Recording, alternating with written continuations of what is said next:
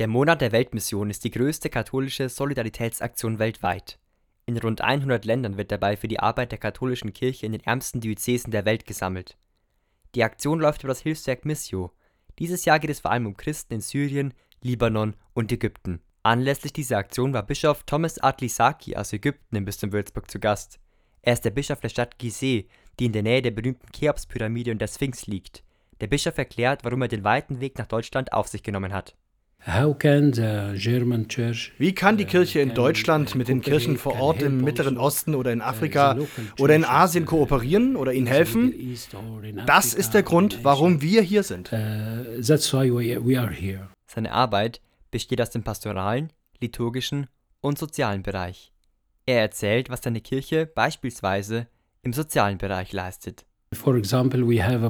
Wir haben zum Beispiel ein Programm, um Frauen zu stärken. Wir haben auch ein Programm für Kindergärten. Also Außerdem haben wir ein Programm für behinderte Personen. Im sozialen Bereich arbeiten wir mit allen Menschen Ägyptens zusammen. Es gibt aber auch Angebote, speziell für Katholikinnen und Katholiken.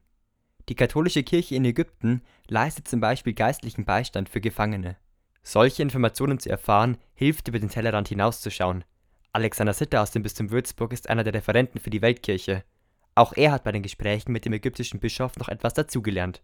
Was mich sehr beeindruckt hat bei den Erzählungen von Bischof Thomas, dass die ägyptische Regierung, die ich jetzt eher ähm, eingeschätzt hätte als sehr zurückhaltend im christlichen Glauben gegenüber der koptischen Kirche Grundstücke schenkt, um Kirchen zu bauen. Das Wort koptisch leitet sich aus dem Altgriechischen ab und heißt so viel wie Ägypter.